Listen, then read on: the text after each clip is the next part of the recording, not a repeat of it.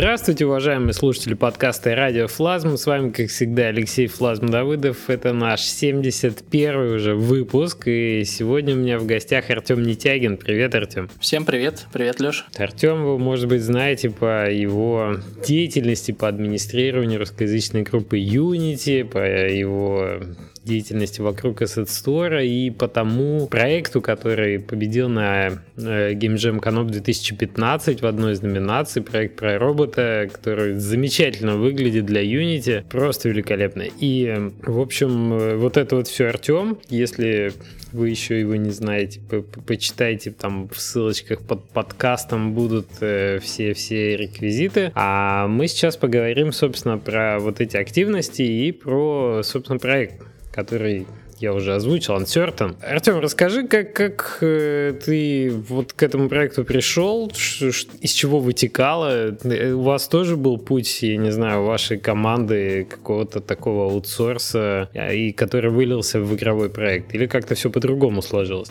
Путь очень долгий тернистый был. И, в принципе, началось, наверное, как у большинства разработчиков, просто с очередной почеркушки. Пришло вдохновение, попытался что-то сделать, какой-то проектик. Проектик начал нарастать, нарастать, и в итоге вырос вот в полноценную игру, которая скоро выйдет. А ты был, собственно, автором прототипа изначального, и как, как это начиналось-то все? Да, где-то полтора года назад я запустил Unity и захотелось что-то сделать похожее на любимые игры из детства, я вырос на квестах от э, Sierra, например, от LucasArts. Э, очень люби, люблю этот жанр. И также современ, современных игр такого же жанра мне нравятся, например, игр, игры от Telltale Games, The Walking Dead, Wolf Among Us и прочие. Захотелось mm-hmm. попробовать сделать что-то свое похожее в подобном жанре. Я запустил Unity, я немножко кодю на JavaScript, 3D-моделирую, и, в общем, я свои навыки попросту попытался применить, сделал такую базовую сценку на основе там стандартных бесплатных ассетов юнитековских. Сделал персонажика, который там перемещается по локации, там, по клику мыши. И, в общем, потихонечку с этого все началось. Вообще, чтобы пользователи представляли, пользователи, слушатели представляли, э, что если игра представлена, очень похожа на игры от Telltale. Если смотреть со стороны, то можно представить, что в одну из игр э, прикрался робот главным персонажем, и вот-вот а, происходит вот эта фиксированная камера в комнате, да, мы там перемещаемся перемещаемся, берем предметы, их изучаем, смотрим в руках. Вообще всем советую сходить и посмотреть ролик, который на текущий момент доступен на вашей Greenlight странице. А, там две с половиной минуты под, под хороший саундтрек, интересной, интересной такой истории, которая, в общем, разворачивается, которая будет, в общем, разворачиваться в игре. А, весьма атмосферно, я бы сказал. Спасибо. И выглядит очень хорошо, да. Как я уже говорил, вижу однозначно ваша сильная сторона. Вот давай начнем, вернемся к моменту разработки и вообще, что человеку надо уметь, помимо того, что вот там не, немного программировать, да, и знать Unity, чтобы, чтобы вот похожий проект освоить. Ты аниматор, ты моделлер. Я вообще в данном проекте уже давно и не, даже не моделлер, хотя начинал им. Сейчас я больше такой руководящую должность должность занимаю. У нас э, работают ребята и 3D-шники, и аниматоры, и художники. Поэтому я в основном именно руковожу процессом и настраиваю сам геймплей, пишу сюжет, пишу диалоги, ну и так далее. Угу, ты уже больше такой вдохновитель, такой продюсер, геймдизайнер, все вместе, в общем. Понятно. А, то есть ты сделал прототип, он тебе понравился, когда это было самое-самое начало. Почему ты решил дальше его развивать и, и как ты это делал? Сначала все делалось на про- простеньком блокинге, то есть я тот базовый уровень из Unity убрал, сделал блоковый уровень, поставил туда робота, опять-таки бесплатного из Asset Store, и получился робот в доме, который ходит по дому, что-то смотрит. Потом я, как я любитель, поскольку я любитель визуализации, я начал настраивать красоту картинки. Постарался сделать покрасивее свет, настроить э, камеру, текстуры и так далее. В итоге я заснял небольшой ролик с геймплеем и выложил его в нашу группу по Unity, так, также на YouTube. И мне очень польстили некоторые комментарии людей. Они похвалили то, что увидели, хотя не ожидал этого. И, в общем-то, я потихоньку начал развивать эту идею. У людей начали появляться вопросы, такие правильные вопросы. Например, а почему этот робот в доме? А что он там делает? Что случилось? Ну, то есть вопросы, на которых пока не было ответов. И я ну, понял, что... Adventure, в конце концов, да, да. надо же понимать историю. Хочется выяснить, угу. почему и зачем. Угу. Я понял, что в, в конце концов я должен дать ответы на эти вопросы, и потихоньку начал так развиваться проект. Слушай, а вот такие у тебя навыки профессиональные, хорошо прокачаны, да, вот модельник работает со светом, с визуалом в целом, то есть такой art direction. Расскажи про, про бэкграунд, чем ты занимался до этого профессионально? Но если копнуть самое начало, то я занимался интерьерной 3D-визуализацией. Ах, вот откуда дом-то взял. Да, пожалуй. Ну, если посмотреть в Asset Store, то, в принципе, там до сих пор видны нотки эти интерьерные, потому что мои самые крупные, самые сложные ассеты как раз на тему интерьеров мебели и так далее. Поэтому я люблю обстановку создавать, делать какие-то локации, расставлять там предметы, настраивать освещение. Это все еще с тех времен осталось. А в Unity ты тебя как занесло? В Unity занесло, потому что в те времена приходилось рендерить. Рендерить приходилось долго, часами, ради одной картинки. Меня это не устраивало, и хотелось какой-то интерактивности. Поэтому я начал копать, наткнулся на Unity, увидел, что те же 3D-модели можно вставлять и в Unity. Точно так же можно настраивать свет материалы, как и под визуализацию. Но при этом я могу создать контроллер, могу создать камеру, могу ходить, перемещаться по этому виртуальному миру. И начал пробовать себя в этом направлении. В итоге только этим в последнее время и занимаюсь, пожалуй. Сплошные плюсы. Ну, получается, еще можно и презентацию сделать какую-нибудь интерьер. Я не знаю, сразу в голову пришла такая идея. Ну вот первые заказы как раз по этой теме, наверное, и были. Это интерактивная презентация интерьерная. Какое-то время даже работал в студии, делал похожие вещи. И уже и интерьеры, и экстерьеры были. То есть там уже целые там районы города даже доводилось делать. Ох, я думаю, сейчас в VR эта тема, наверное, расцветет новыми красками. Честно говоря, если бы сейчас я не был занят проектом, я бы обязательно накинулся на VR. Потому что тема действительно интересная. Я все мечтаю попробовать Oculus Rift. Никак до сих пор не довелось. Жду, когда немножко цена на него упадет. Обязательно буду изучать. Ну, так Говорят, HTC Vive лучше Oculus на текущий момент, так что может быть и, того вместе с контроллерами, с руками. Ну ладно, мы отвлеклись немножко. Значит, э, вот такой вот э, трехмерный бэкграунд, как, как ни странно, позволил тебе хорошо прокачаться в, в 3D. И раз уж мы затронули вот эту тему, может быть сейчас немножко про Asset Store поговорим. Ты, получается, какое-то время существовал, э, ну, я не знаю, существовал ли э, на доходы от продажи своих ассетов в Asset Store, это правда? Ну, отчасти да, отчасти нет.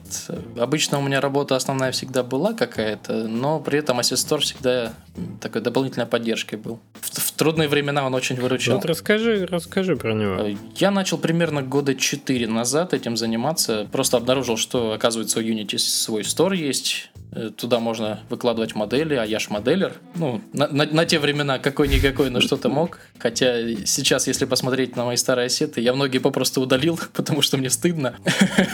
Стыдно уже. Вот. Э, первый мой ассет, насколько я помню, был пак пропсов для улицы. Несколько лавочек, знаки, мусорный бак, остановка, вот что-то такое. И, по-моему, даже он сейчас все еще и лежит. За него не стыдно, очевидно. Ну, более-менее, скажем так. Самые страшные я убрал, этот оставил. И, к моему удивлению, в первый же месяц там что-то, по-моему, 8 долларов я заработал на этом осете. Я тогда еще был студентом, работы не было.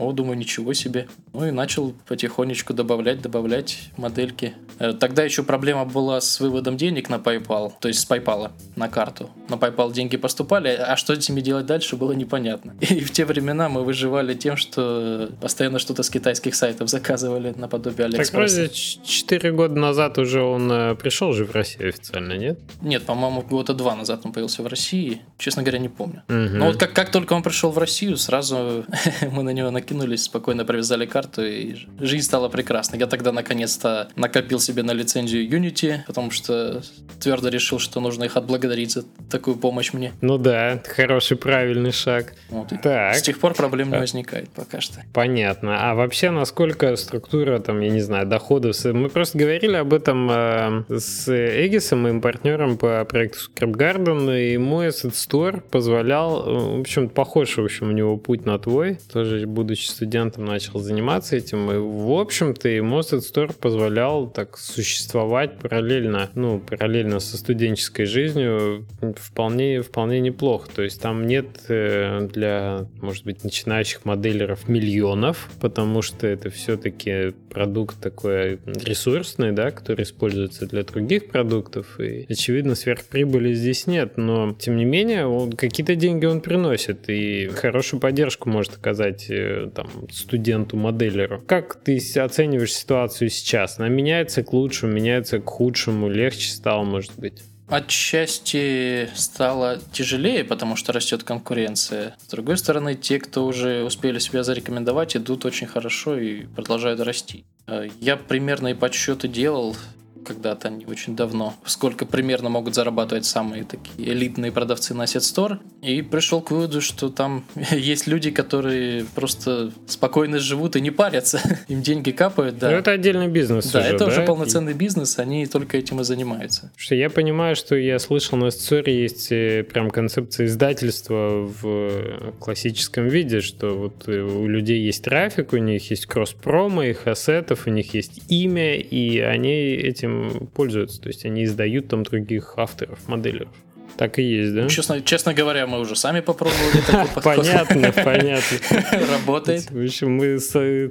Я-то, я-то думал, ты по, по другой стороне, мы, в общем, с акулой капитализма по большому счету общаемся. Окей. Ну, растем. Понятно, понятно. Ну и вообще, как, как ты вот на это направление смотришь? Тут э, есть смысл этим заниматься, а Set растет э, по объемам, по вот, спросу на модели? За 4 года пока только рост. Наблюдаю никаких падений, ничего серьезного. Э, бывают, конечно, там сезоны какие-то, когда там продажи могут упасть. Бывают, когда могут подскочить. Бывают распродажи, когда вообще бешеный прирост прибыли в целом динамика очень хорошая. Угу, угу. И как подспорье он отлично работает, и даже можно вырваться, если человек не любит на кого-то работать и хочет именно независимости, он вполне может вырваться на Asset Store и полноценно зарабатывать им на жизнь. Да, да, стать таким фрилансером без заказчиков, по сути. Это хороший промежуточный этап. Кстати, по поводу фрилансеров, здесь Asset Store тоже отлично помогает.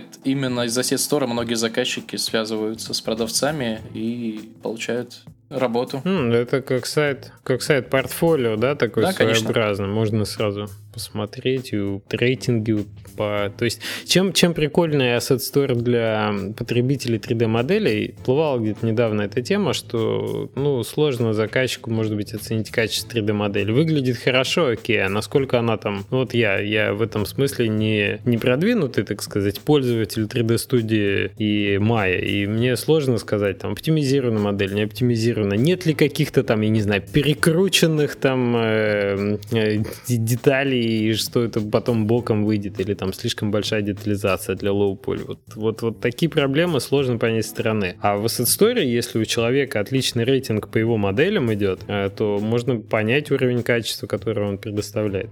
Ну да, тоже верно. Вот, то есть такая оценка, оценка рынка сразу производить. Угу. Хорошо, немножко отвлеклись, в целом понятно. Сетстор живой, как направление интересное, если кто-то моделит сейчас и думает, идти или нет, вот можно связаться с Артемом и узнать, какие у него паблишерские расценки и, пойти, самому или с Артемом после этого. Да, э, ну давай тогда вернемся к Uncertain. Давай с самого вкусного. Об этом автор очень любит всегда рассказывать о задумке, о мире, в котором происходит действие игры и почему он такой. Задумка — это всеми любимый постапокалипсис, но без зомби. Сразу предупреждаю. У нас в этом мире людей нет, есть только роботы. Они населили города, в которых раньше жили люди, и строят свое сообщество, так сказать, на обломках человечества. Главный герой э, это робот белого цвета, которого вы могли видеть на скриншотах, артах, трейлере и так далее. Он, в принципе, отличается от остальных только наличием светодиодного экрана на лице. В остальном это такой же робот без каких-либо особенностей, он там не какой-то Нео в матрице. Но получается так, что волей случая он попадает в заварушку, в ходе которой он узнает много интересного о том, что произошло с людьми, и о том, что сейчас на самом деле творится в мире, что, от всех скрывается. И вот таким образом мы будем изучать этот мир глазами робота, а не человека. Это тоже такая своего рода изюминка, потому что на многие вещи робот будет реагировать довольно непривычно для нашего слуха и давать какие-то забавные комментарии. В общем, я надеюсь, всем понравится. Окей, okay, очень-очень коррелирует на, в чем-то для меня, потому что у нас э, Script Garden э, проект тоже про робота, который, вот, кстати, выходит уже э, 6 мая, то есть мы это пишем с тобой 4 у нас, да, у нас сейчас жесткий кранч перед релизом. Почти с релизом. Но когда да, да, пока рано еще. Вот когда, тогда вот. А слушатели-то уже, может быть, будут иметь возможность э, там на выходных пойти на страницу, посмотреть, поиграть. Вот, и у нас тоже, у нас тоже постапокалипсис, как люблю называть, рыбокалипсис, но так как игра 3D-платформера, она немножко больше в сказку обернута в такую, то там, там немножко другой подход. Я бы сказал, не такой серьезный. в чем-то это проще, в чем-то сложнее. У нас драконы там есть, например, да. Да, как ни странно, роботы и драконы — это хорошее сочетание. Кстати, такие теги в стиме есть отдельно. Robots и Dragons. Вот, но я просто тебя сейчас слушаю, и я, я вспоминаю те вопросы, которыми я задавался, когда мы работали над этим миром. То есть э, людей нет, и, но роботы, в общем-то, пародируют модель поведения человека. У нас, в общем-то, ну, задача какая стояла, что ну просто, ну вот у нас заброшенный город, и там роботы жили как люди. Почему они жили как люди? Не, не...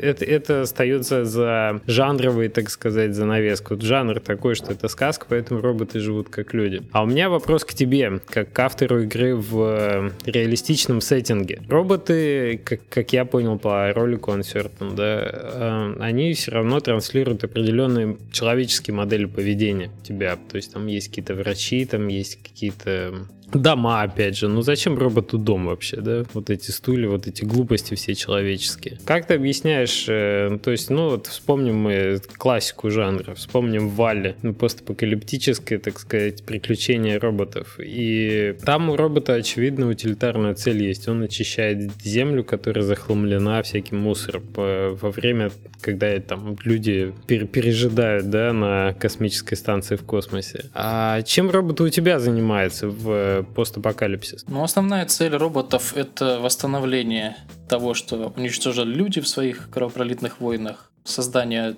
полноценного сообщества, общества роботов. Также мы тоже обсуждали такие моменты. В целом в трейлере такой вопрос даже задается, но где грань между искусственным интеллектом и реальной личностью? То есть э, в нашей игре роботы как бы находятся на такой стадии развития искусственного интеллекта, когда они, э, в принципе, уже непонятно, то ли они уже, можно их считать живыми, то ли все все-таки это еще искусственный интеллект. Это прям граница такая проходит. Что там, до сингулярности, видимо, немного, да, осталось? Э, есть много фильмов на эту тему, самых хороших и качественных, где рассуждается как раз на тему, ну, в общем-то, творчество Айзека Азимова очень как бы поднимает эту историю, да, там робот, которому снят, снятся сны. Мы, мы просто все эти приемы тоже, тоже использовали. Мы хотели главного героя сделать настолько человечным, настолько не роботом, насколько это возможно. Он нас там пугается, переживает, очень эмоционально реагирует на какие-то вещи. То есть он должен быть аппилинг такой игроку, чтобы сразу вот хотелось переживать, что он не, не просто железяка, а железяка с чувствами. Ну, это очень такая разумная на сегодняшний момент тема. Все-таки робототехника развивается крайне быстро. Такие новые термины интересные появляются.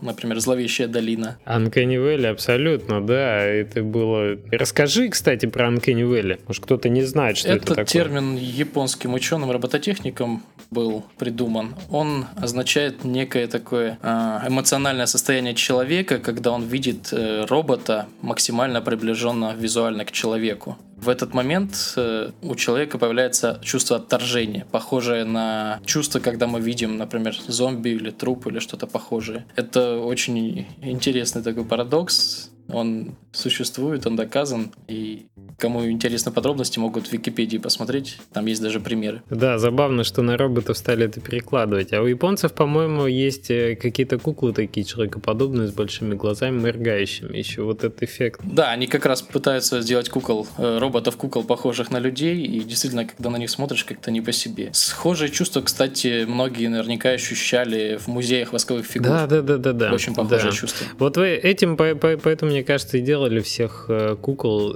эм, такими, знаешь, с э, вычурно большими там головами, глазами или еще чем, чтобы избежать вот этого, потому что пробовали похоже, что-то не получается. Какой-то вот действительно механизм у нас есть, который, когда ты слишком-слишком это похоже на, на человека, ты ищешь самые маленькие отличия, эти маленькие отличия, конечно, находятся, и тебе это кажется уродливым или пугающим даже, что самое главное. Вот, и безусловно, когда делаешь игру про роботов, Uncanny этого, у вас поэтому главного, так сказать, протагониста нет лица, есть просто экран. Ну, отчасти да. У нас, в принципе, все роботы, хотя и человекоподобные, но внешне они явно похожи именно на роботов, чтобы не вызывать этих чувств. Потому что мы считаем, что логично будет, что люди не захотят делать так, как им будет неприятно. Они станут выпускать э, роботов, которые именно не пугающие и выглядят адекватно. Значит, роботы Ван Сертон э, пытаются очистить Землю. Судя по тому, как выглядит э, природа в игре, они в этом преуспели. Ну все зеленеет, бабочки летают. Ну, я бы сказал, это природа делает свое дело сама. Вспомним Припять, где через там какое-то да, количество да, да, лет да. уже на стадионе деревья росли лесом, такой рощицей. Тогда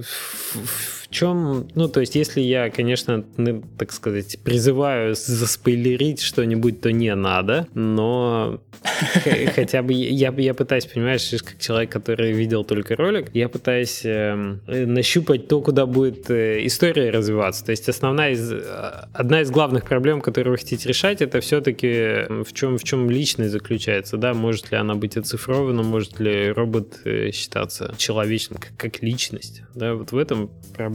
Окей, хорошо, хорошо, идея понятна, бэкграунд понятен, сеттинг ясен. Что будет э, происходить по ходу дела. Я так понимаю, что пока что вы думаете только об одном эпизоде, то есть вы взяли за, на вооружение вот эту модель Telltale, да, и, как сказать, сезонную, и думаете в перспективе продолжать это развитие истории. Ну да, физически гораздо легче все-таки выпускать историю эпизодами, э, потому что ресурсов требуется гораздо меньше, и мы увидим реакцию людей еще, грубо говоря, до того, как игра будет готова полностью. Хитрые вы. Спустимся, спустимся, да, да тогда на уровень вот этого э, бизнес-девелопмента и каких-то продюсерских планов. Получается, что первый эпизод, он больше, больше такой пробник, пойдет, не пойдет, чтобы не вдаваться в такую, не, не ввязываться в длинную историю, а попробовать прощупать рынок, насколько это интересно. Ну, это грубо, очень грубо говоря. Конечно, у нас задача все-таки заинтересовать рынок, но если идти методом от противного, то да, в худшем случае мы сделали только там, допустим, там, треть игры,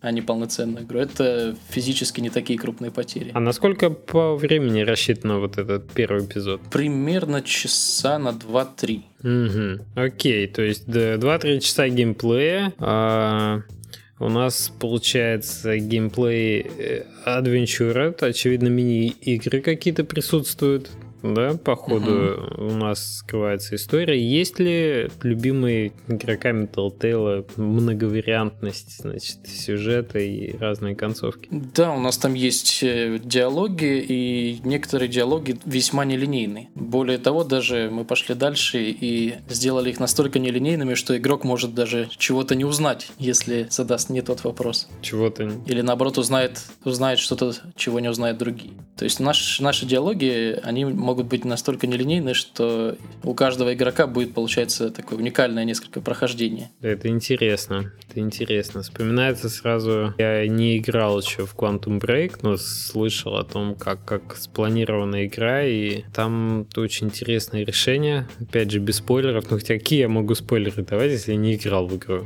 За что, за что купил, за то и продаю. Что концепция такая нелинейности, что, в общем-то, мы приходим к одной точке в конце. Ну, то есть нет нет такого, знаешь, что вот там плохая концовка, хорошая концовка, супер плохая, и вот и с твистом такая, как, как любят, я не знаю, в Резиденте. Ну, я могу сказать, что у нас э, сюжет одного эпизода будет влиять на какие-то вещи в следующих Конечно, эпизодах. это обязательно.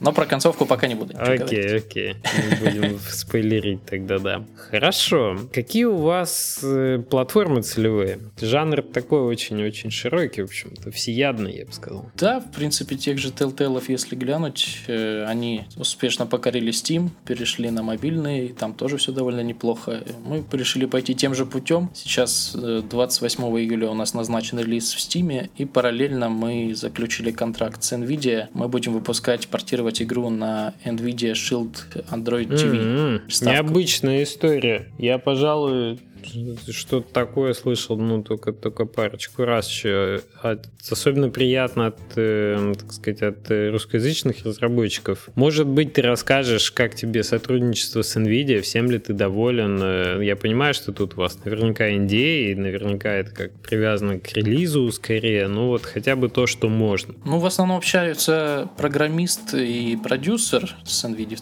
Я лично практически не общался, но ребята очень приятные. Э, доводилось с русскоязычным общаться с сотрудником NVIDIA, даже голосом созванивались. В общем, они наш проект увидели на Девгаме последним.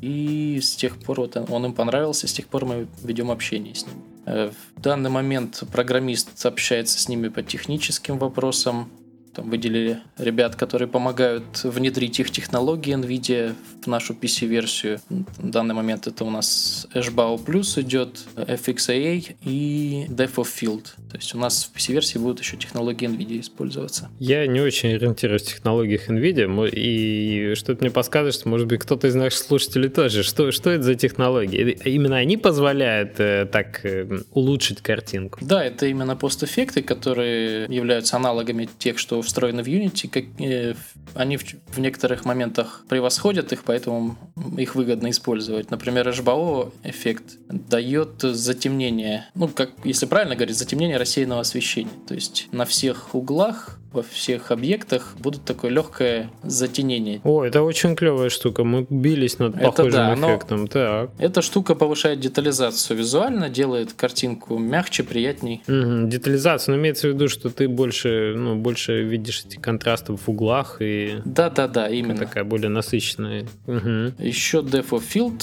ну, думаю, глубина резкости будет более большинству понятно на слух. Угу. Это эффект, как у фото у видеокамер, э, когда целевой объект находится в фокусе, остальное все находится в расфокусе. Угу. Вот. Ну и также NVIDIA сглаживание FXA. Окей, окей, такие эффекты. Но лично я считаю, что технология полноэкранного сглаживания скоро станет не нужной из-за того, что разрешение экранов становится все больше и больше. Лично я не любитель сглаживания, я его всегда стараюсь выключать.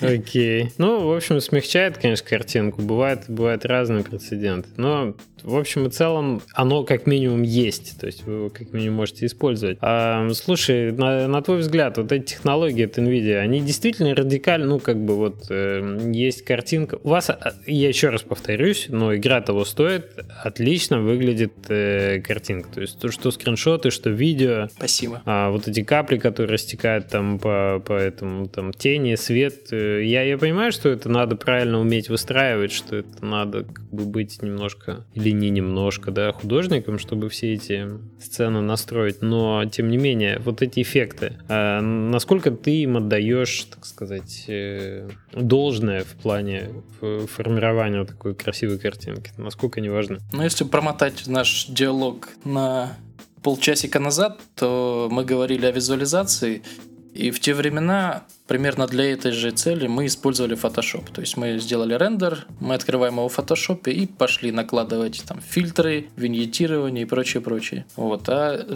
эта штука очень сильно вытягивала картинку как тогда, так и сейчас. У нас на камере может висеть, ну, где-то, грубо говоря, порядка, порядка 10 эффектов. То есть э, угу. они действительно очень сильно способны вытянуть картинку, и если их все отключить, то будет игра выглядеть более скудно, намного более скудно, я бы сказал. Ну да, очень так.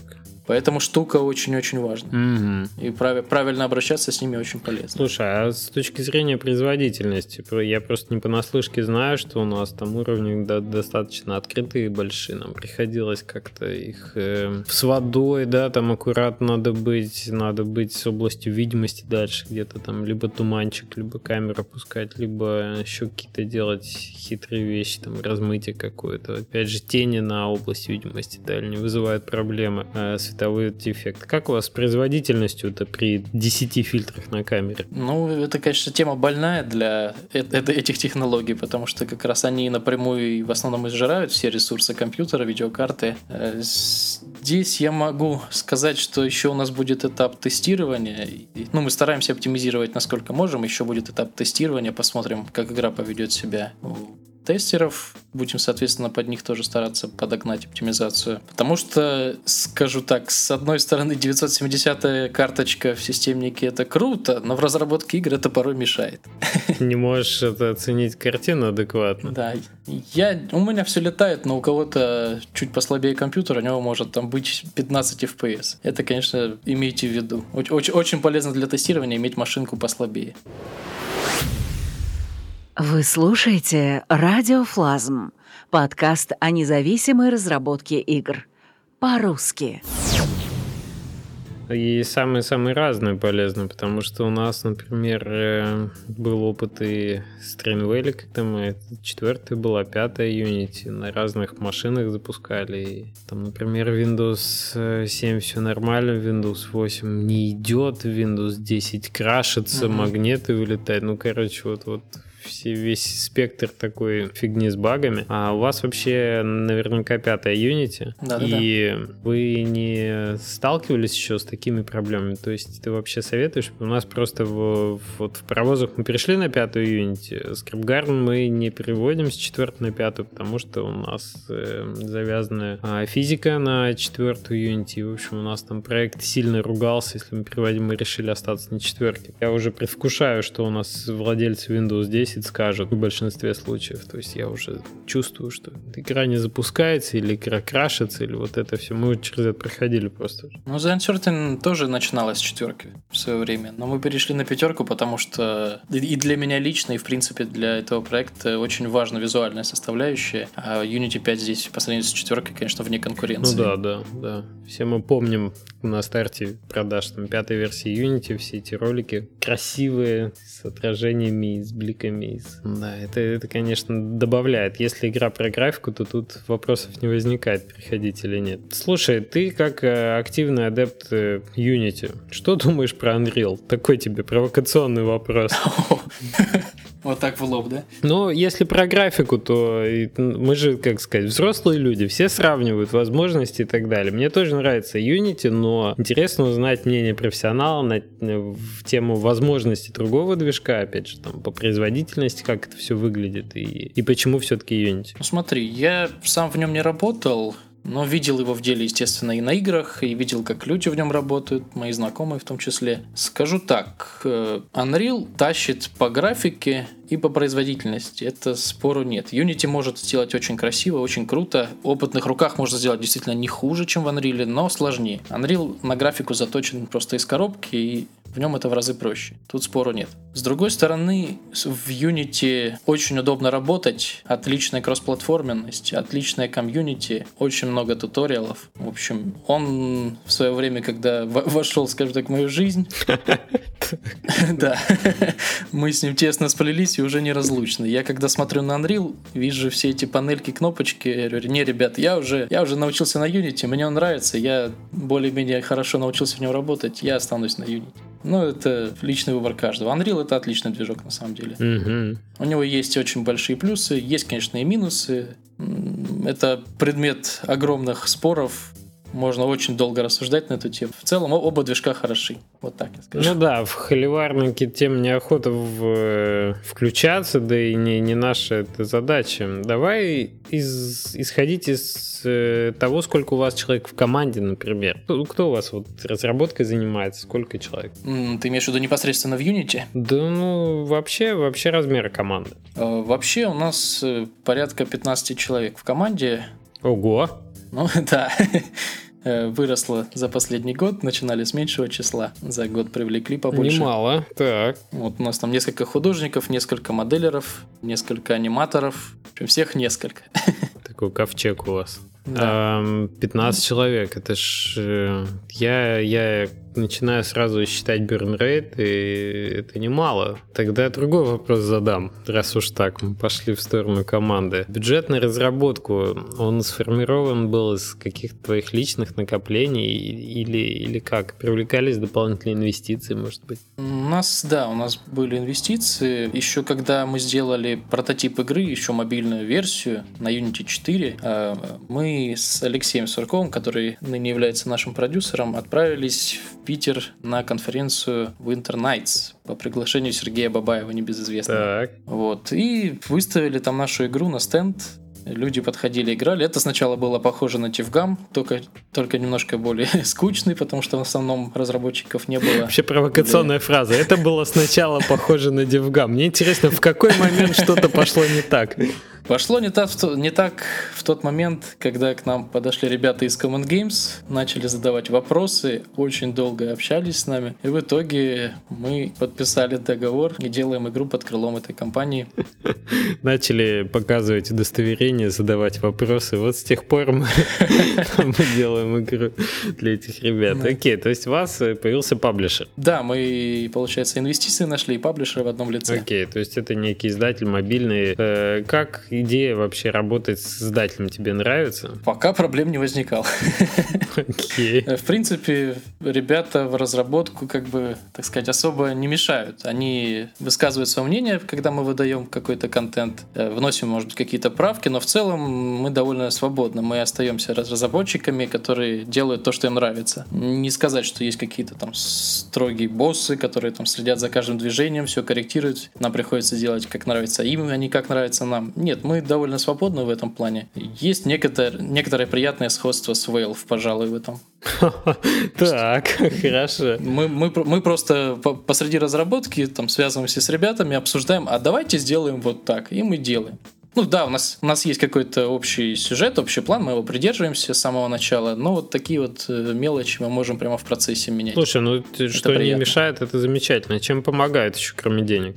Денег, э, ну, маркетинг, Ну, то есть будет продвижение на этапе запуска. Конечно, конечно. Окей, то есть есть некий план, есть некая пиар-активность запланированная, и, в общем, вот со всем этим э, как бы издатели этим и будет заниматься, как и должен, в общем-то. Да, да, да. Создание комьюнити, сторы, все это заполнение, общение со всякими другими студиями, там, звукозапись, э, те же NVIDIA и прочее, прочее. Ребята тоже без дела не сидят, огромную работу делают. Отлично.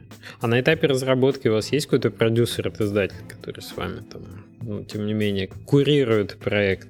Вот как раз Сурков Алексей, с которым мы нашли инвесторов, он сейчас вот у нас продюсером и работает. Не, ну это продюсеры внутри команды, скажем так, а продюсер, это, то есть, как бы, понимаешь, трение это возникает, как правило, на том моменте, где встречается команда разработчиков с командой издателей, и такой приходит продюсер, такой издатель, и говорит, знаете, ребят, что там вот на рынке ситуация поменялась, короче, делаем под это, под Apple TV все, такие, куда, там одни свайпы, вот это, не-не, делаем под Apple TV, теперь все, выкидываем все, что не туда, в общем, такого не бывает, в общем. Ну, пока, да, пока не возникало. Ой, хорошо, хорошо. Не то чтобы у нас такое возникало, просто рад за вас.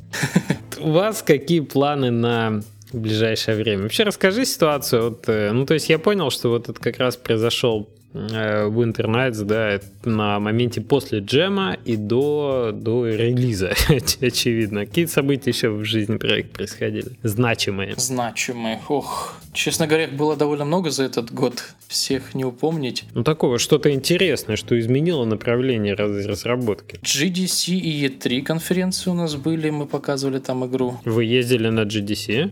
Ну, я лично не ездил, ребята ездили. Окей. Ну, может быть, про это немножко? Есть смысл есть на GDC? А, смысл есть всегда, потому что там самые важные люди, какие только могут быть, как раз таки тусят. Поэтому ребята там тоже нашли много полезных связей, контактов, много ценных отзывов об игре. Угу. Ну, и вообще GDC это круто. Не, ну GDC, да, с точки зрения нетворкинга, как бы самое, наверное, релевантное с точки зрения вот, в общем, разработческого комьюнити, такой ивент в, в году. С точки зрения продвижения проекта, как, какие плюсы? Вот вы показали ее, это вылилось во что-то? Ну, здесь я затрудняюсь ответить. Это такой более вопрос э, маркетинговый. Я в эту область немножко не сильно влезаю. А, окей, то есть, может быть, какие-то контакты там с журналистами, вот это все ближе к релизу проявится. Ну да. Просто, ну окей, DevGam для вас э, с- послужил контактом, так сказать, с NVIDIA. Да, да, да. Там мы познакомились на NVIDIA. Вот э, э, что- что-то еще на других этих конференциях. GDC был замечательно. E3 вы там тоже игру показывали, но это больше продвижение, да? Ну да. А что еще происходило? Вот буквально сегодняшняя новость э, внезапная выскочила, что нашу игру приняли шоу-кейс Made with Unity, который будет показан на Unite Europe в ближайшем. Мгм, в Амстердаме, да, он Да, будет? да, да, да. Вот, Мгм. это очень приятная новость. Будем ждать с нетерпением увидеть. Да, до конца мая осталось не так уж и много. У нас такой май насыщенный такой. Девгам с 12 числа в конце мая. Вот это. Потом Digital Dragons где-то там тоже тоже всякие у нас литовские мероприятия проходят. Хорошо, давай ближе к срокам и планам на ближайшее будущее. Ну, ближайшее будущее у нас очень близко. 28 июля не за горами. Поэтому сейчас наша задача номер один доделать игру, доделать NVIDIA. Это релиз уже 28 числа. Да-да-да, он уже, он уже очень близко. Поэтому мы вот последние два месяца вообще очень так усердно трудимся, практически без сна, можно сказать. О да, о да, как я тебя понимаю. Дедлайны Ну, эти чем- дедлайны. Чем ближе к релизу, тем, тем больше это седых волос и меньше часов для сна в сутках. Это да. То есть 28 июля, я знаю, как страшно звучит для тебя эта дата, 28 июля игра уже должна быть э, доступна на странице Стима. Очевидно, там какое-то время у вас займет еще подготовка. Какие у вас планы дальше по платформам? И мы уже затронули эту тему, да? Просто сейчас консоли все больше набирают, так сказать, интерес, да, стороны инди-команд, стороны этих, кто делает. У вас проект, в принципе, что визуально, что по управлению для геймпада, мне кажется, отлично подходит. Планируете? Ну да, мы в, мы в первую очередь сейчас под геймпад как раз управление затачиваем. Э, планы есть. Мы смотрели в сторону Xbox и PlayStation, и в принципе и они нами тоже вроде как заинтересовались, но пока каких-то конкретных комментариев не могу дать по этому поводу, потому что сейчас у нас номер один это Steam все-таки, а уже от того, как игра пойдет там, будем плясать дальше. Ну да. То же самое касается и мобильных платформ. Ну да. Unity, слава богу, позволяет спокойно себя чувствовать в этом смысле. Захотели, так сказать, пошли, Мгм. не захотели, не пошли, пусть отдел маркетинга, издатель принимает решение, это идти или нет, а мы-то готовы. Это да. Какие мы еще с тобой темы не осветили? Приключения робота с экраном на лице. Может быть, еще ближе тогда к каким-то геймплейным челленджам. Ты когда думал о жанре квеста, adventure, не было же желание привнести там что-то свое вообще? Как, как ты вот с точки зрения геймдизайна к этой задаче подходил? Ну да, конечно. Сначала мы ориентируемся в первую очередь, конечно, на Telltale, потому что это со- современная студия с успешными играми, успешными продуктами. Кроме того, они уже задали некий стандарт в этом жанре по геймплею, по управлению, прочим моментам. В первую очередь мы нацелились на них, но в итоге все-таки отделились немножко, пошли своим путем. Э, Например, э, сейчас игры от Telltale часто называют не играми, а интерактивным кино, потому что очень-очень много кат-сцен, анимаций, каких-то quick time event, э, а гейм- геймплея, собственно, там может быть не так много, как в других играх, когда именно что-то нужно ходить, что-то делать, что-то думать, какие-то пазлы разгадывать. А мы постарались как раз больше свободы дать игроку, как в играх того же моего детства, сиеровских, допустим. Или как Грим Фанданго, вышедший недавно. Бегаешь по да. уровню, бегаешь, что делать? Ты можешь убежать куда-то за 10 экранов, а в итоге... Или как Day of the Tentacle, ремастерит недавно вышла, тоже шедевральная игрушка моего детства. Я прям с такой радостью воспринял ну, ее. Вот видишь, апгрейд. Я очень часто слышу, что много любителей адвенчур и квестов, причем классических, и есть э, большой рынок планшетов, которые способствуют, но все равно такой опасный жанр. То есть, как бы, э, если ты вспомнишь вышедший у Аманиты Саморос 3, которая, в общем-то, игра от именитой команды, да, и так далее. Ну, там, как бы, не, не, не то чтобы, понимаешь, э, миллион копий продано за первый месяц, и даже не 100 тысяч, поэтому там все равно это такая ниша, все равно это ограниченный сегмент. Поэтому хороший визуал это наверняка большой козырь в, в разработке. А вот что, что касается э, именно геймплейных моментов, вот эти мини-игры, вы их э, каким образом выстраивали? Ну, то есть вот, что, что, чтобы пояснить, и я когда играл, например, в The Room, первая, вторая, третья на планшете, да, тоже отлично выглядящий проект, и там все-таки загадки, они, ну это что-то такое, чего до этого не было. Они к ограничениям, мне кажется, они просто забенефитили по максимуму, потому что ты от вот того, что ты в одной комнате находишь предмет, крутишь, делать это не менее интересно. Это постоянно такие закрученные, закрученные истории и механизмы, и вот это вот все. На что вы пытались сделать э, акцент с точки зрения геймдизайна? Ну, упор мы в первую очередь делали, конечно, на историю, как и в случае с Telltale, но дали больше свободу игроку, больше возможностей исследовать окружающий мир, осматривать различные предметы, что-то как-то взаимодействовать с ними. Пазлы у нас в игре есть, они практически на каждом уровне, но мы решили не делать их субодробительными, какими-то очень сложными, потому что в последнее время все-таки тенденция такая, что игроки не любят сильно напрягаться, к сожалению. Ну, скажи это Поэтому... игрокам Dark Souls 3. Это, очевидно, есть э, две тенденции. Первая как казуаливание, чтобы вобрать больше, так сказать, большую часть аудитории, а вторая тех, кто уже от этого казуаливания очень сильно устал. Ну да, но мы постарались что-то все-таки такое более сбалансированное сделать. Ну, аудитория Telltale, да, она, в общем, более казуальная, я думаю. Угу. То есть у вас, э, вы вот прямо и хотели сделать такую визуальную новеллу, где сюжет и сюжет разнится, а мини-игры, они так приятно освежают геймплей, но не вламывают руки, и, в общем-то, они просто так дополняют. Да, это просто приятное разбавление да, геймплея experience, так сказать, несколько разнообразит, но при этом не, не, не сильно останавливает. То есть главный упор у вас сделан именно на сюжет, на те проблемы, которые вы предлагаете игроку решать вместе с роботом. Угу. Ну и на изучение мира, пожалуй. Да, да, exploration. А изучение мира вбирает в себя некий интерактив или это просто какие-то наблюдательные активности?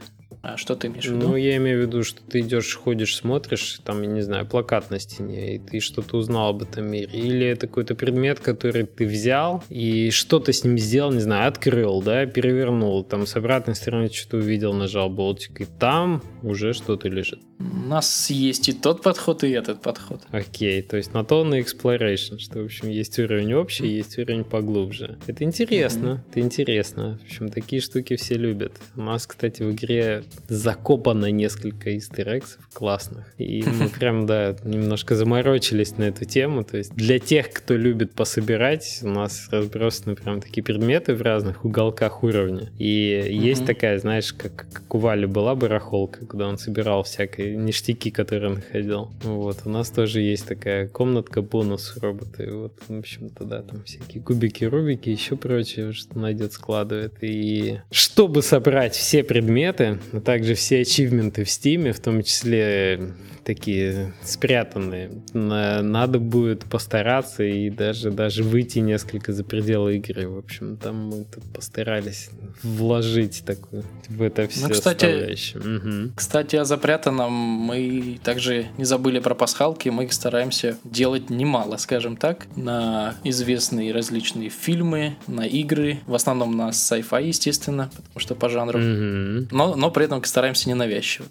Никаких там явных отсылок не будет. То есть их еще надо постараться найти. Кто-то вообще что-то может пропустить и никогда не заметить. Что-то может быть, возможно, и не в первый год обнаружится. Есть и такое, да. Окей. Это серьезно. Вообще тема роботов позволяет, ну как бы она такая довольно щедрая на пасхалке, потому что много это, любимых есть э, историй уже в этом направлении. Кстати, мне кажется, если проверить индекс э, интереса именно вот к роботу, то, наверное, она все, все более и более набирает обороты в последнее время. Хотя кажется, да, там еще какое-то советское время были эти роботы, и все казалось вот тогда, но вот в отличие от космоса, хотя там благодаря Илону Маску у нас космос как прогрессирует в последнее время. Все это развивается. Но вот с роботами, угу. да, вспомни эти ролики, где пинают как, как, да, да, да, да, да. Как эта компания, от которой Google в итоге отказался? Dynamics, чего-то там. Я не помню название, но плакат я запомнил.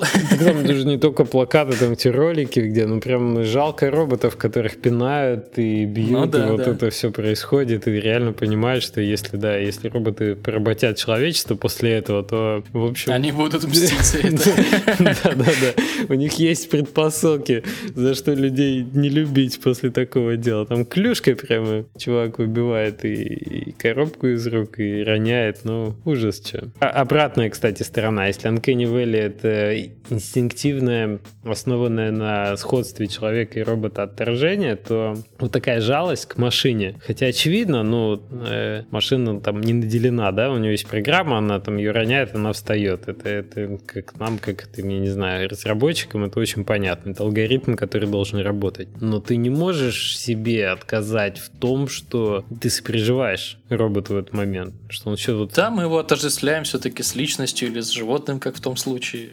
Потому что есть сходство визуальное и в поведении. Вот да, да, да, четырехногого вот этого робота пнули, что на, на собачку так похож. Ну, в общем. В общем, вся эта история очень интересная. Мне кажется, копать в эту сторону тоже интересно, потому что она только набирает обороты. И много фильмов на тему, да, на тему. Там был замечательный с Хакином Фениксом э, фильм про операционки, которая озвучивала и никогда не появлялась в кадре. И Скарлетт Йоханссон, конечно же. И там, там очень хорошо эта тема поднялась. В общем, кто не, не видел, я советую посмотреть. Только я забыл, как фильм называется. Что ли, что ли оно, то ли она. Что-то такое, по-моему.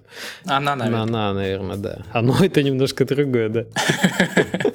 Вот, но там очень хорошо вот это раскрыто, прям, ну, как это сказать, сингулярность как раз в процессе, в процессе, как это происходило. Это очень про наше время. Это очень злободневно и интересно. Да, действительно показывается, что две стороны медали у всего этого дела есть. Ну вот, в общем, с такими играми можно эту тему исследовать своим, своеобразно, да, и предлагать игроку какие-то сценарии развития этого сюжета.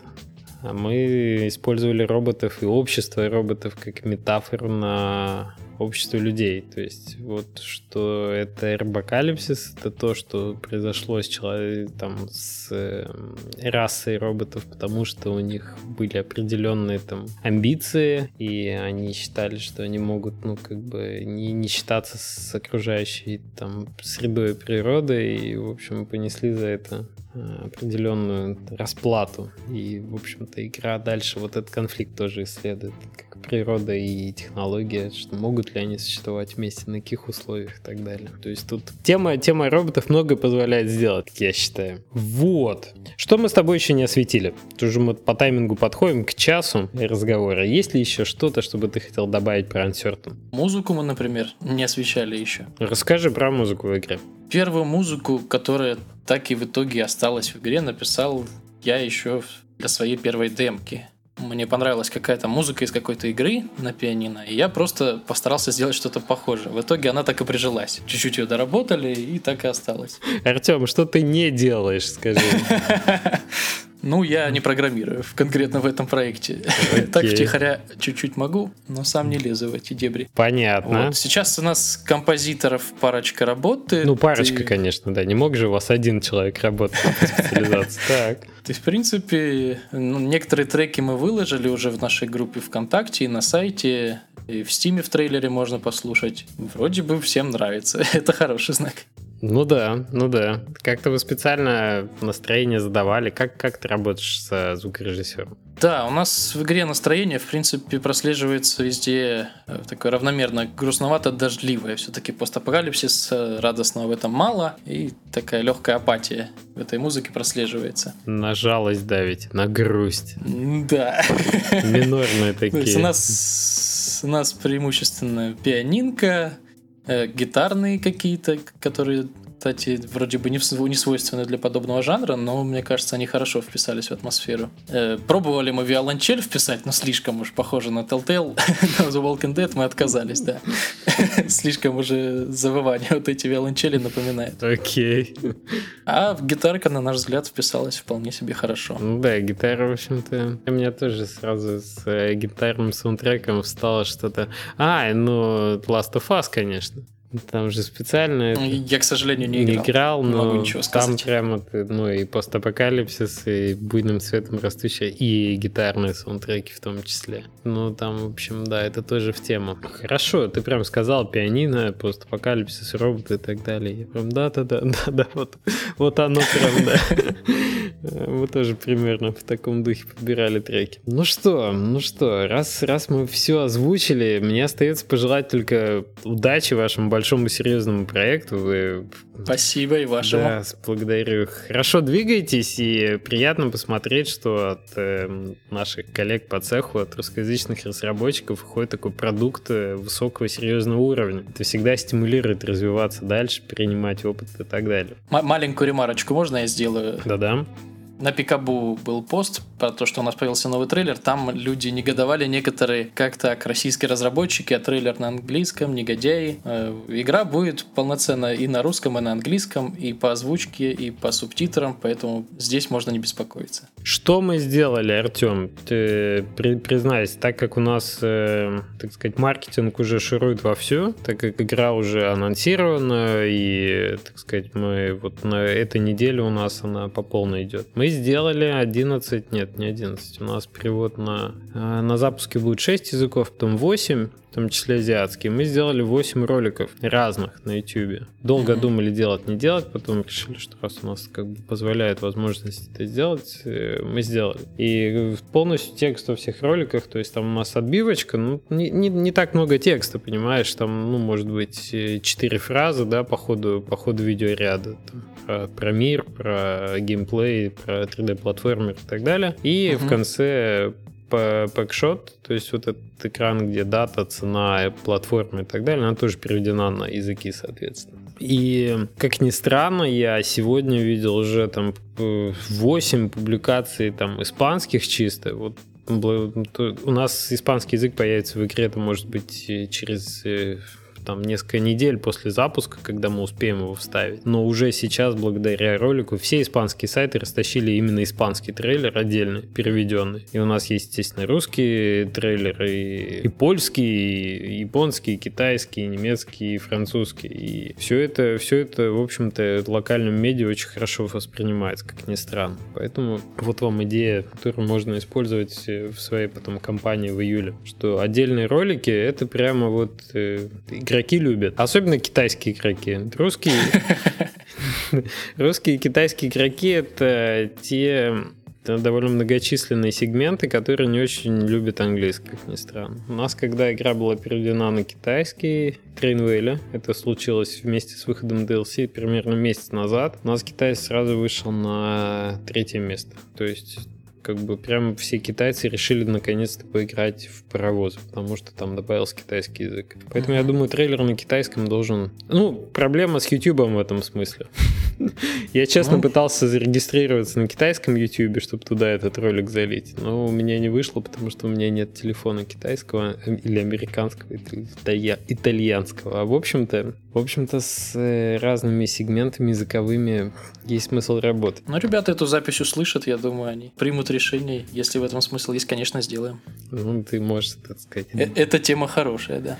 Да, это, это отдельная, отдельная, так сказать, область ближе к релизу, как всеми этими делами заниматься. Так что мы, мы глубоко в этом, и я рассчитываю, что у нас это, это эффект будет иметь на запуске. Наше движение в сторону отдельных, так сказать, сегментов языковых. Ну что, тогда будем прощаться. Спасибо большое, что пришел, интересные вещи рассказал. Я буду Спасибо. с удовольствием рад тебя увидеть еще после, после релиза, когда ты расскажешь, как NVIDIA Shield все-таки на самом деле крут, и что вы не зря столько времени убили на его поддержку.